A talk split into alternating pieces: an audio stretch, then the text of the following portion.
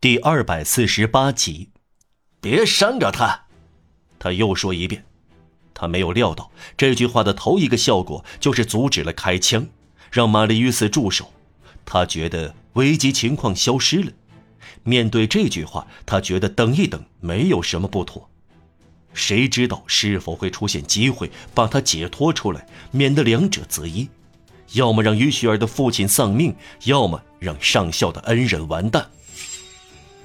展开了一场大力士的搏斗，白发先生一拳打在老家伙身上，打得他滚到了房间中央，接着又反手两下，把另外两个袭击者打翻在地，两个膝盖各按住一个，两个恶棍像在花岗岩的磨盘下被压得直喘气，但另外四个人抓住令人生畏的老人的双臂和脖子，把他压趴在两个倒地的砌炉工身上，这样。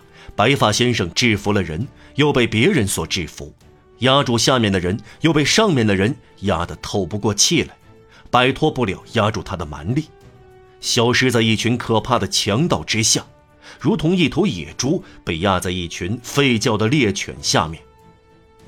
他们终于把他翻倒在离窗最近的床上，摁住了他。他那低矮的女人没有松开他的头发。你呀。他那低矮说：“别掺和进来，你要把披肩撕碎了。”他那低矮的女人听从了，就像母狼听从雄狼一样，一面还吼了几声。你们几个，他那低矮又说：“搜他的身。”白发先生好像放弃了抵抗，他被搜了身，他身上只有一个皮革钱包，里面有六法郎，还有他的手帕。他那低矮把手帕放到自己兜里。什么？没有钱包？他问。也没有怀表。一个砌炉工回答。没关系。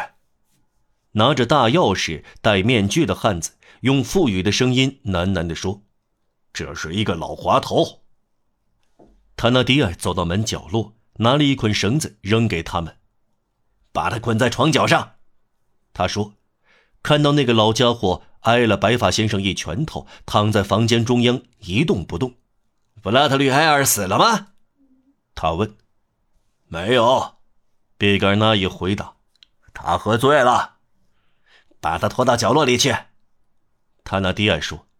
两个砌炉工用脚把醉鬼推到废铁堆旁。巴贝，你干嘛拉那么多人来？他那低矮低声对拿棍子的汉子说。这是多余的，有什么办法呢？拿棍子的汉子回答：“他们都想参加，季节不好，没有事儿干。”白发先生被仰翻在那里的那张破床，像一张病床，四条粗糙的木腿勉强加工成方形。白发先生听之任之，强盗们让他起来，腿踩到地下。牢牢地绑在离窗户最远而离壁炉最近的床腿上，待最后一个结打好，泰纳迪埃拿过一张椅子，几乎坐在白发先生的对面。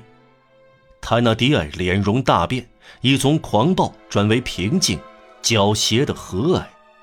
玛丽·与斯从这向办公室人员彬彬有礼的微笑中，很难认出刚才那个唾沫四溅、近乎野兽的嘴脸。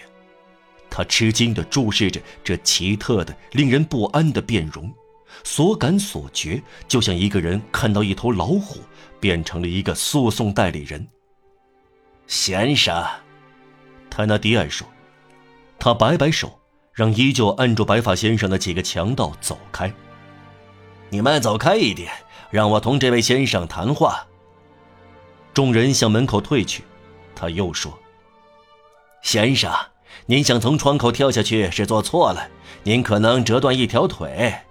现在，如果您允许，我们来平心静气地谈一谈。首先，我要告诉您，我注意到一点，就是您连一声也没有喊。泰纳迪埃说的对，这个细微处确实如此。尽管玛丽·与斯在慌乱中没有发觉，白发先生仅仅说过几句话，没有提高声音。甚至在窗口同六个强盗搏斗时，他也保持缄默，极其古怪。塔纳蒂埃继续说：“我的天哪！您本来可以喊捉贼，我不会感到不对。抓杀人凶手啊，在这种情况下喊出来，我呢，我也绝不会认为不当。一旦同引起不信任的人待在一起，有点大叫大嚷也极为普通啊。您这样做不会有人妨碍您，甚至不会堵上您的嘴。我来告诉您原因，这是因为这个房间非常隔音，它只有这点好处。不过确实如此，这是一个地窖。在房间里引爆一枚炮弹，离这儿最近的警卫队也只感到醉鬼的打呼声。大炮在这儿发出“砰”的一声，而打雷只发出“扑哧”一声。这住房令人称心呢。总之，您没有叫喊，这很好，我表示恭维。我对您说出来我的结论，我亲爱的先生，叫喊起来把谁招来了？警察。警察之后呢？司法机构。那么您没有叫喊，这是因为您像我们一样担心看到司法机构和警察到来。这是因为我早就疑心了，您很在意要隐藏什么东西。至于我们呢，我们也很在意，因此我们可以合作。他那迪尔一面这样说，一面盯住白发先生。好像要将他眼睛里冒出的尖刺戳进去，直抵被制服的人的内心。再说，他的语言带有温和与狡黠的无耻，是有节制的，几乎字斟句酌。这个坏蛋适才只是一个强盗，如今令人感到是个学习过要当教士的人。被制服的人一直保持着沉默。这种甚至忘掉生命安全的谨慎，这种与本能的第一反应，也就是发出喊叫相抵触的抵抗，这一切应该说，一经指出，玛丽与斯便感到不对头，惊讶中觉得不好受。这个庄重而奇特的人，库菲拉克给了个白发先生的绰号，隐藏在神秘的后壁中。他那低矮、言之凿凿的见解，对玛丽与斯来说。更加使之面目不清了。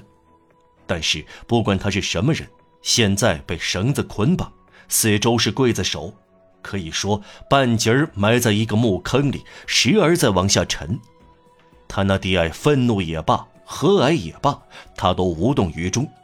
玛丽于斯禁不住欣赏，在这种情况下，这张脸愁容满布，却凛然不可侵犯。